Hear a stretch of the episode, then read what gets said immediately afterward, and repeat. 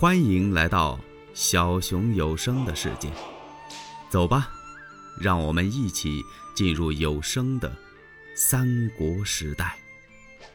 然后曹操下了好多勤俭，请来了好多文武，就连王子服、吴子兰，什么仲衣、吴硕都给请来了，请在这儿吃酒。他也经常请这些文武来吃酒啊，大家呀也不知道怎么回事酒至半酣。这曹操问大伙儿：“你们是不是觉得这孤酒难饮呢？就这么干喝，哎，没什么意思。那我可以给大家醒醒神儿，提提精神。来呀，将吉平拖了上来。功夫不大，只见几个武士压着吉平，吉平是项带长枷，身背锁链，每走一步都十分的艰难。来到这个厅前，他站都站不住了，扑通一下子就坐到那儿了，把众文武吓得是脸上变颜色。尤其是王子服、吴子兰、吴硕等人，这么一看，哎呦，当时这几位就有点傻了。他们你看看我，我看看你，是如坐针毡呐，两个手有点发颤，举着这酒杯都举不了了。用这筷子夹菜呀，都夹不上来，因为吉平在玉带诏上写了自己的名字。这几位都知道，国舅董承跟他们说过，怎么这吉太医今天会让曹操给捉住了呢？曹操告诉吉平：“啊，你看看，在这酒席宴上，有几个人见过那块白绸子？有几个人常常到国舅府去？”你只要能把他们指出来，我立刻将你释放。吉平头也不抬，仍旧是破口骂国贼呀。可曹操这几句话呀，嘿，把王子服这几位大臣吓得真是魂几乎要出窍啊！他们真怕这吉平站起来说就是他，这可要了命了。人家吉平一个字儿都没有。别看吉平只懂文不会武。别看吉平胳膊那么细，那真是铮铮铁骨，刚强不阿呀。曹操一看，不说是吗？哼，给我打！嘿呦，吉平身上那地儿都没地儿下棍子、下鞭子了。突然之间，曹操想起来，对呀，吉平曾经咬过手指头啊，十个手指头剩下九个了，我得问问他。吉平啊！吉先生，你为何少去一根手指啊？吉平响亮的回答：“我是遥指为誓，誓杀国贼曹孟德。”将他与我押了下去。曹操吩咐把吉平给带下去了。这顿酒席散了之后，曹操把这人都送走了，唯独就把王子服、吴子兰、吴硕、仲衣。这四个人给留下了，单独摆了一桌，咱们接着再喝会儿。这几位哪有心思喝酒啊？那酒啊，都顺着大脊梁骨下去了。他们恨不得一步就离开了曹丞相的府邸，但是走不得呀。这一桌子单独摆在了锦阁之中，曹操跟他们喝着酒，就说起来了，就问起这块白绸子来了。你们都跟董承说过些什么？这几个人把牙关一咬，一个字儿都没有，就知道晃头。哦，嗯，丞相，我们不知道此事啊。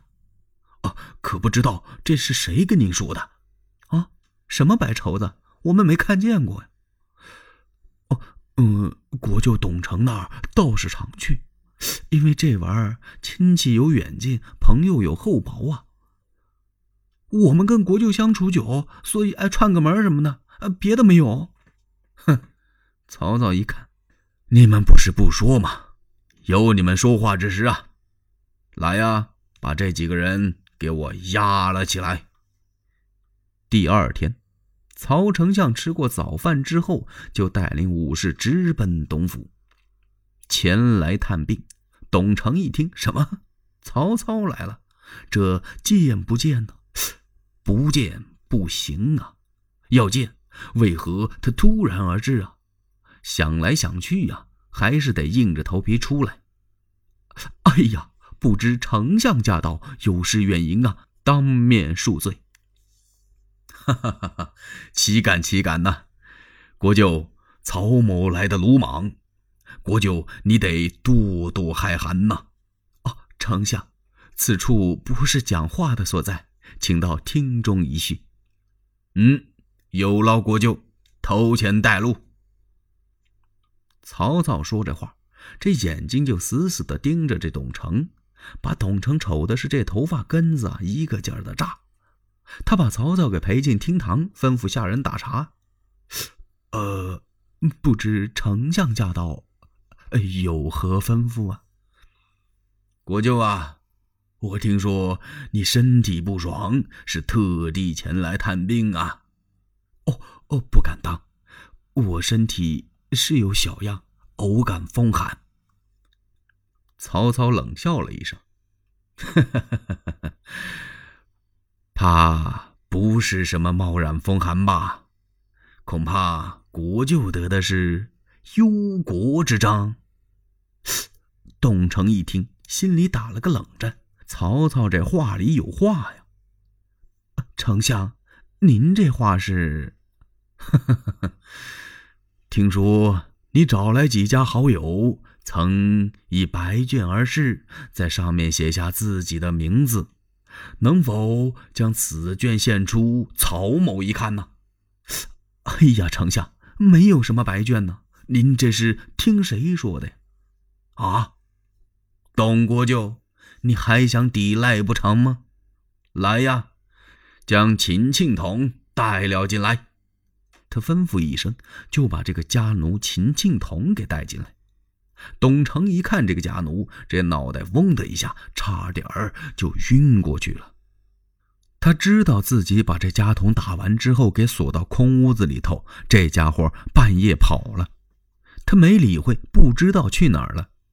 万没想到，跑到曹操那儿去了。嘿呀，该死的奴才！你在你在丞相面前说些什么？秦庆童一看有曹操给他做主，现在他主人问他，他也不怕。他一看曹操正在冲他递眼色，那意思是说，不要紧，有我呢。老爷，实话告诉你吧，我跟曹丞相把什么全说了。你跟那几个好友在景阁之中，经常在那儿摆弄一块白绸子，我已经看见了多次。我奉劝你，赶快把它献给丞相，求丞相恩饶你不死。嘿呦，把董承国舅给气的！好你这个没有天良的奴才！他伸手抽宝剑，要把秦庆童给杀了。曹操一挺身，住手！现在这秦庆童不是你的家童了，是我的人，这还得了？把秦庆童带了下去。然后曹操吩咐把吉太医押上来。董国舅一看吉平啊，那心都要碎了。可是吉平啊，连一眼都没看董承。曹操问他：“吉先生，你用毒药灌我，是不是董国舅指使的呀？”吉平摇了摇头：“ 我已经多次告诉过你，我杀国贼无人之事。”就是我自己。那为什么你十指却取一指呢？我不是跟你说过了吗？我断指为是国贼，就是要杀你。曹操一听，好，好，好，来人呐，将吉平双手砍下。吉平听到这儿，大叫一声：“住手！我挺刑不过，愿意招认，能不能把我的枷锁去掉？”哼！曹操一听，那算得了什么呀？你还跑得了吗？撤下枷锁，把吉平身上的枷锁撤下来。这时候，董承站到旁边，这心头突突直跳，他以为这回可要完了。吉平要招了，感情不是啊！等把枷锁撤完了，吉平朝着太庙大拜了八拜，然后噗的一声，一头撞在石阶下。曹操吩咐：“把董承拿了。”这就把国舅董承给捆起来了。然后曹操派人到董国舅的房中去搜，把那玉带诏给搜出来了。曹操一见血诏，嘿呀呀！气得他三尺人暴跳，五灵豪气飞空。他大叫一声，手提宝剑直闯皇宫。他要废献帝，另立新君。欲知后事如何，且听下回分解。喜欢小熊的话，请点赞、订阅、加关注。你们的支持是小熊最大的动力。